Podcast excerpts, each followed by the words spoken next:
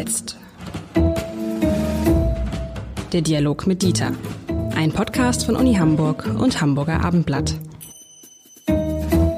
Herzlich willkommen. Mein Name ist Lars Heider und es ist wieder Zeit für Wie jetzt, die, die Zweierdiskussion mit Dieter Lenzen, dem Präsidenten der Universität äh, Hamburg und Wissenschaftler, kluger Kopf und viele, einige sagen, oh, streitsüchtig, meine Güte. Haben Sie gesehen, Herr Lenzen, dass der Gerhard Strate, der äh, berühmte Strafverteidiger, ein, ein großes Essay, das mal ein großes oder großen Essay, das müssen Sie mir jetzt helfen. Ein Essay. Ja, ein, ein, Essay, ja. ein Essay geschrieben hat über eine Folge unseres Podcasts und sich äh, echauffiert hat darüber, was, was Sie und was ich zum Thema Impfen gesagt habe. Kann man im Cicero auf cicero.de nachlesen. Ganz böse geht er da mit uns ins Gericht. Heißt aber auch, er hat das hier gehört. Falls er uns jetzt hören sollte, lieber Herr Lenzen, heute geht's auch wieder so ein bisschen um die Corona-Pandemie, aber nur ein bisschen. Ich würde jetzt mal fragen, ähm, Herr, Herr Lenzen, eine Frage, die im Moment viele beschäftigen, ist die Klimakrise nach dem, was wir erlebt haben in Deutschland, Stichwort ähm, äh, Jahrhundertkatastrophe, ist die Klimakrise jetzt die neue Pandemie?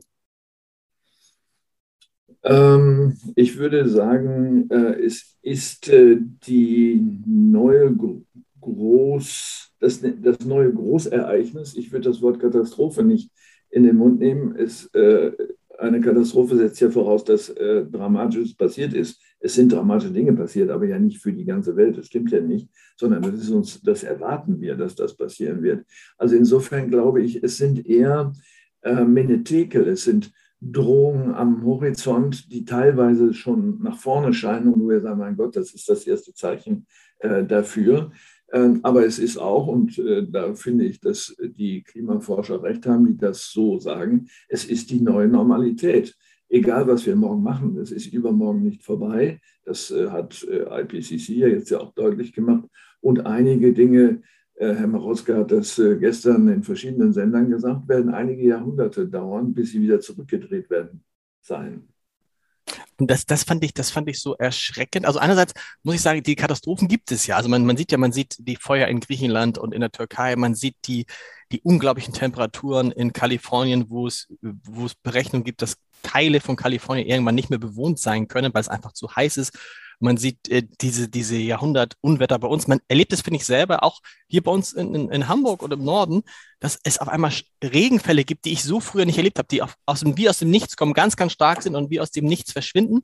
Das ist das eine. Also es gibt doch schon Katastrophen, äh, die mehr sind als eine Drohung, sondern die darauf hindeuten, da hat sich offensichtlich irgendwas verändert. Das ist der eine Punkt. Ja, und der andere. Sie sind ja. regional, ne? Sie sind regional. Es ist äh, für die Wissenschaftler ist das klar. Die sehen das als Globus und können das auch entsprechend beschreiben. Aber unser persönliches Erleben ist ja eher ein regionales Erleben. Wenn wir da gerade nicht sind, sind wir auf den Fernseher angewiesen. Ähm, es sei denn, wir stecken mittendrin. Das meine ich damit. Natürlich für die Bürger und Bürgerinnen, die davon betroffen sind, jetzt im Ahrtal, ist das eine Katastrophe, was sonst. Ja. Aber es ist ja ich kenne ja in der Zwischenzeit fast keinen mehr, der nicht irgendwie Erlebnisse damit hat. Ein gutes Beispiel, habe mich neulich lange mit einem Winzer unterhalten, der sagte, weißt du, früher haben wir irgendwie im, haben wir unsere, unsere, unsere Reben, haben wir versucht, die möglichst frei zu schneiden und die möglichst ans Licht zu lassen, damit die überhaupt ein bisschen Sonne abkriegen. Heute machen wir genau das Gegenteil. Wir wässern unsere Weinberge. Ähm, wir sorgen dafür, dass die Reben ähm, äh, verschatten, damit nicht so viel Licht drankommt. Und Jahr für Jahr quasi geht die Ernte immer weiter nach vorne, weil sonst äh, die Trauben viel zu viel Alkohol kriegen und nicht mehr schmecken. Und wir müssen so schnell ernten, dass selbst in Bordeaux die Schwierigkeiten haben, ja, was heißt selbst in Bordeaux, oder jetzt in Bordeaux haben die schon Schwierigkeiten, noch äh, äh Rotweine zu machen, die weniger als 16 Prozent Alkohol haben. Also was ich damit sagen will, egal mit wem man spricht, jeder hat doch irgendeine Geschichte, wo er merkt, da gerät was aus den Fugen. So, also so ähnlich wie bei der Pandemie, wo dem jeder, jeder kennt einen, der Corona hatte, jeder kennt welche, die geimpft sind, jeder kennt welche, die, also deshalb ist es doch schon vergleichbar. Ob es aus den Fugen gerät, weiß ich nicht. Äh, eine Fuge ist ja etwas, äh, was äh, gefügt worden ist und von Menschen gemacht wird, nämlich eine Mauer beispielsweise. Ähm, ich würde sagen, es verändert sich etwas. Das ist sicher unbestreitbar, sowohl objektiv messbar als auch in unserem Erleben, je nachdem, wo wir sind, sicher in unterschiedlichen Ausprägungen. Das sollte man auch überhaupt nicht in Frage stellen. Die Frage ist nur, wie man mit dem Umstand umgeht ähm, soweit, und das lese ich so, soweit noch irgendwie möglich, natürlich versuchen, diese Beschleunigung äh, der Erwärmung zu stoppen, um zu verlangsamen. Aber äh, Stichwort die neue Normalität heißt auch, wir müssen uns darauf einstellen, wir müssen unsere Lebensumwelt umgestalten, wir müssen auch unsere Erwartungen an die Art zu leben, die wir bisher kennen, ändern. Das ist ohne Frage so. Ähm, denn sonst können wir nur unglücklich werden. Und die Menschen sind ja sehr adaptionsfähige Wesen, äh, sodass ich da eigentlich erstmal optimistisch bin, dass man das kann. Bestimmte Landstriche werden vielleicht nicht mehr bewohnbar sein, das ist richtig, äh, andere schon. Also es gibt Verschiebungen und Veränderungen. Äh, ich will es überhaupt nicht bagatellisieren, wirklich, äh, ohne äh, Wenn und Aber. Aber solche Verschiebungen und Veränderungen hat es natürlich in der Menschheitsgeschichte, aber sogar auch in den letzten 2000 Jahren gegeben, sodass Menschen ausweichen mussten. Und ich glaube, auf diesen Umstand, dass das schneller geht, dass es extreme Ereignisse gibt, darauf sind wir noch nicht richtig eingestellt. Also insofern Stichwort neue Normalität, genau wie das Virus, ja, das wird wohl sein. Und der Traum äh, von dem unbeeinträchtigten Leben, den man in Europa, woanders konnte man den ja nicht unbedingt träumen, geträumt hat, der Traum ist vorbei. Aber da klingen Sie äh, ganz anders als viele Wissenschaftler und vor allen Dingen als viele junge Leute, die Panik haben. Die sagen, äh, nehmen wir mal Karl Lauterbach, der ist gar nicht mehr so jung, der sagt, wir können das, was wir jetzt erleben, werden wir die nächsten 80 Jahre erleben, daran können wir nichts mehr ändern in den Szenarien, die vorgestellt worden sind, ist das beste Szenario, dass wir es irgendwie schaffen, bis Ende des Jahrhunderts diese Erwärmung um 1,5 Grad sozusagen zu erhalten. Das Schlechteste ist, dass wir eine Erwärmung haben von drei Grad. Also da überall hört man Panik. Bei Ihnen hört man fast so, äh, gelassen ist das völlig falsche Wort, aber so, ja, da passiert was, aber nein, Panik brauchen wir nicht, weil das können wir doch irgendwie dann doch noch beherrschen und uns wieder anpassen und weiter auf der Erde leben wie bisher. Ich glaube, das ist eine Frage der grundsätzlichen Einstellung zum Leben. Das, was Sie jetzt bei mir raushören, ist ja eher ein, ein Stoizismus, äh, zu dem ich mich auch gerne bekennen würde, zu sagen, es gibt bestimmte Dinge, die kann man nicht ändern. Äh, wir sind aber gewohnt, immer alles ändern und in die Hand nehmen zu wollen und das auch selbst bestimmen zu können. Nein, es ist nicht alles selbstbestimmbar und dann muss ich meine Einstellung dazu ändern. Sonst werde ich ja unglücklich. Sie haben es gerade geschildert an dem Beispiel Panik, äh, wenn die jungen Menschen äh, wirklich sozusagen aus dem tiefsten Inneren heraus panisch sind, dann leiden sie ja an etwas, was noch gar nicht eingetreten ist, äh, statt herzugehen und zu sagen, wir müssen neben dem Bekämpfen dieser Entwicklung natürlich auch gucken, was bedeutet das für mich, wo muss ich mich umstellen.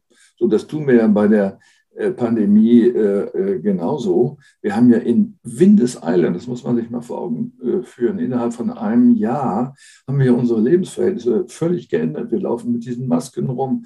Äh, wir halten uns auch die nächsten, jedenfalls im letzten Jahr war das ja noch so, auf Abstand. Man weiß ja nicht, man sieht nicht und so weiter. Äh, das hat, das hat Veränderungen auch in der Einstellung des, der, Sozialität mit sich gebracht. Das ist ja gar keine Frage. Und die jungen Menschen, die jetzt, sagen wir mal, zwischen 12 und 18 sind, die erleben den anderen ja völlig anders, als wir das vielleicht erlebt haben in der Peer Group äh, als Teenager oder so. Ja. Die Frage ist, können wir uns auch so radikal, so schnell umstellen, um der Klimakrise Herr zu werden. Mir ist es gestern wieder aufgefallen, ich höre dann, ich höre dann im Autoradio, ähm, also gestern muss man immer sagen, wir zeichnen diesen Podcast jetzt äh, ab und an mal auf, aber nicht immer, strahlen nicht immer gleich am übernächsten Tag aus. Aber mir ist aufgefallen, ähm, ich sitze im Auto, höre hör voller Schrecken die, die, die Berichte des Weltklimarats und fahre dann mit meinem Auto weiter nach irgendwie an die Ostsee. So. Und denkst du, irgendwie ist das ja Quatsch. Eigentlich dürftest du es gar nicht mehr machen. Ja, das wäre eine Individualisierung eines kollektiven Problems. Ähm, und dafür ist Politik da, dass sie kollektiv gelöst wird, die Problematik, und nicht individuell. Dass sie dann individuelle Folgen hat, das ist klar, wenn man etwas verbietet oder gebietet oder etwas umgestaltet.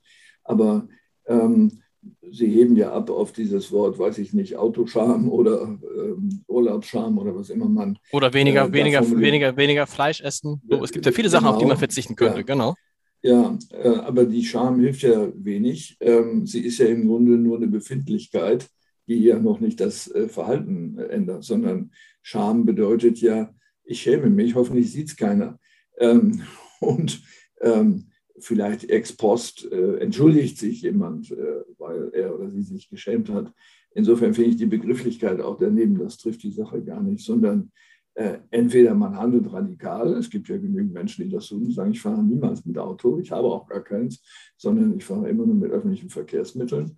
Äh, oder man sagt, äh, mein individueller Beitrag äh, ist so winzig, übrigens auch der der ganzen Bundesrepublik, äh, dass man das anders anfassen muss und ich beteilige mich lieber an diesem anderen Anfassen, zum Beispiel an Politik. Trotzdem, obwohl der Beitrag von Deutschland so winzig ist, sagen zum Beispiel die Grünen, wir sollen wollen das erste Land sein, was klimaneutral ist. Das müssen wir machen, weil wir auch ein Vorbild sind. Und Achtung, weil wir natürlich auch in der Vergangenheit mit zu den größten Verursachern äh, zum Beispiel von äh, klimaschädlichen Abgasen gehört. Ja, das ist eine moralische Argumentation. Ähm, das kann man so sehen und so machen, wenn äh, man von einer Gesamtverantwortung jedes Einzel jeder einzelnen Nation oder auch einzelnen Personen für das Ganze ausgeht. Ähm, äh, das ist ja eine Verantwortung, die sozusagen rückwärts schaut und sagt, wir haben Fehler gemacht. Die Industrialisierung in der zweiten Hälfte des 19. Jahrhunderts ist ja einer sozusagen der Ausgangspunkte äh, für diese Entwicklung gewesen. Äh, gleichzeitig ist es aber auch der Ausgangspunkt für das Ende äh, von äh, Elend, Krankheiten und so weiter.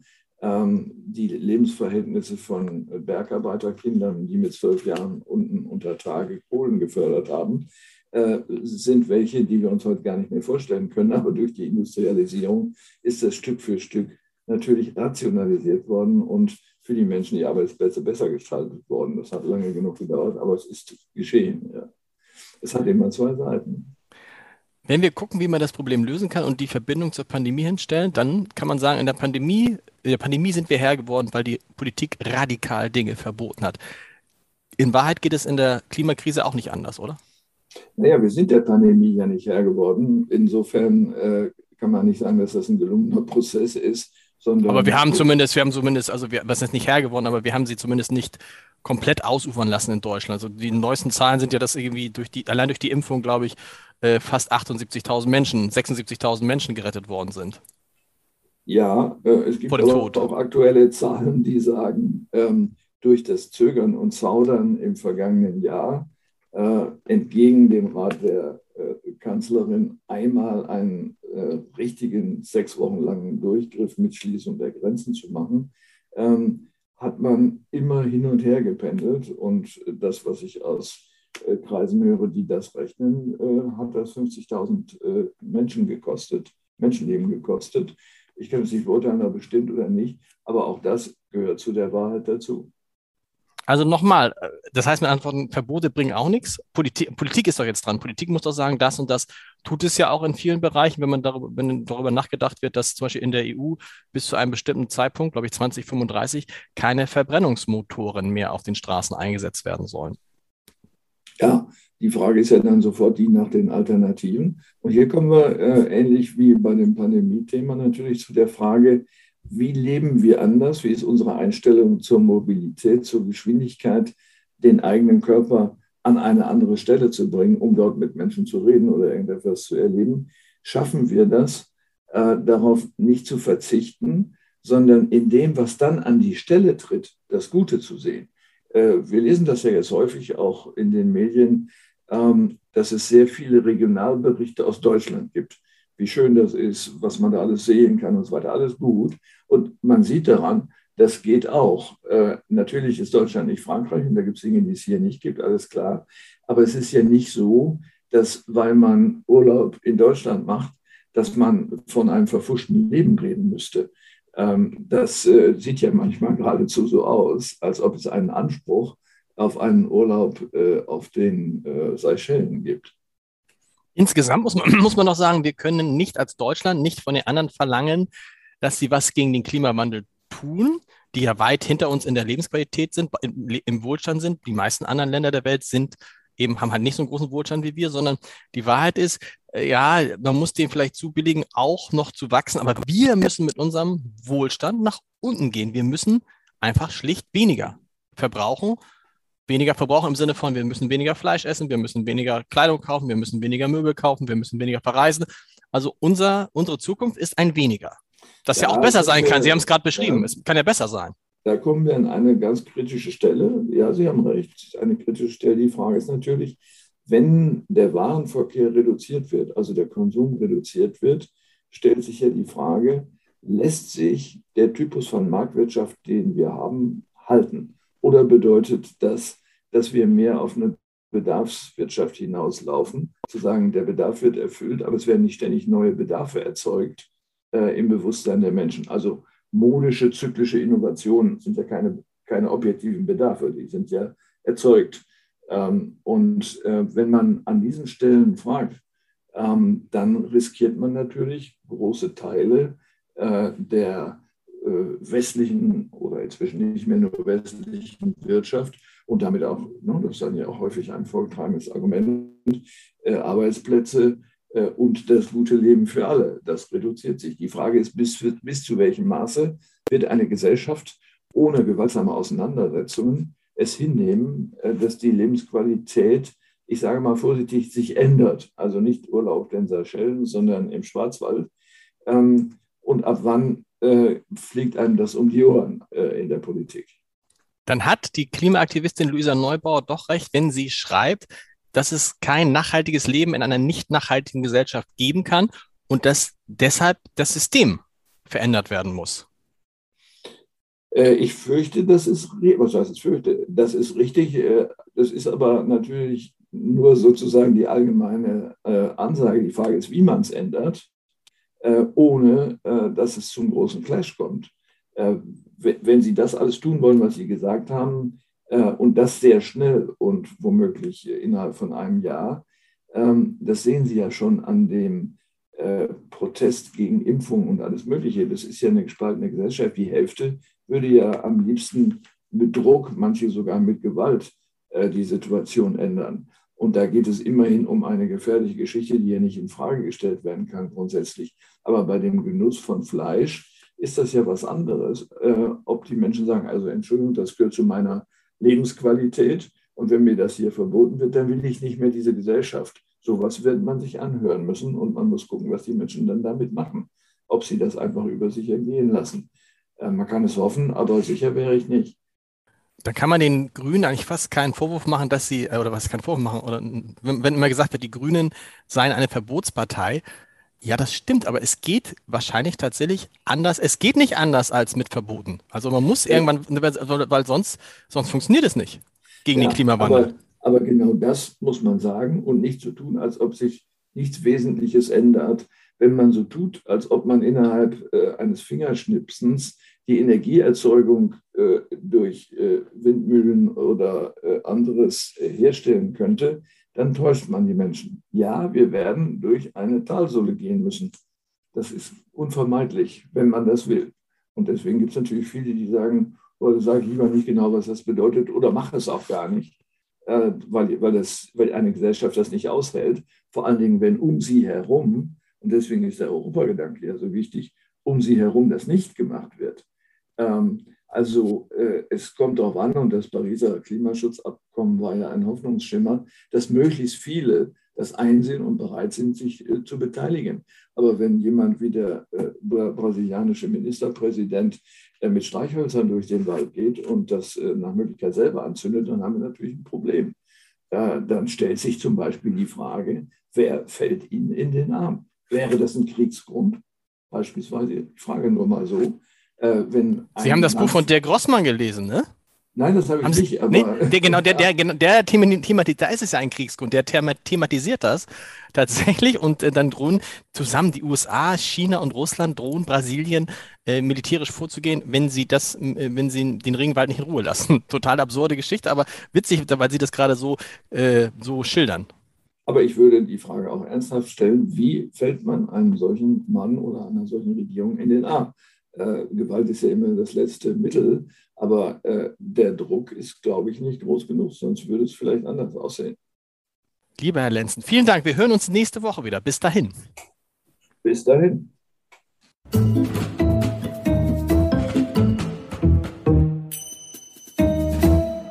Weitere Podcasts vom Hamburger Abendblatt finden Sie auf abendblatt.de slash podcast.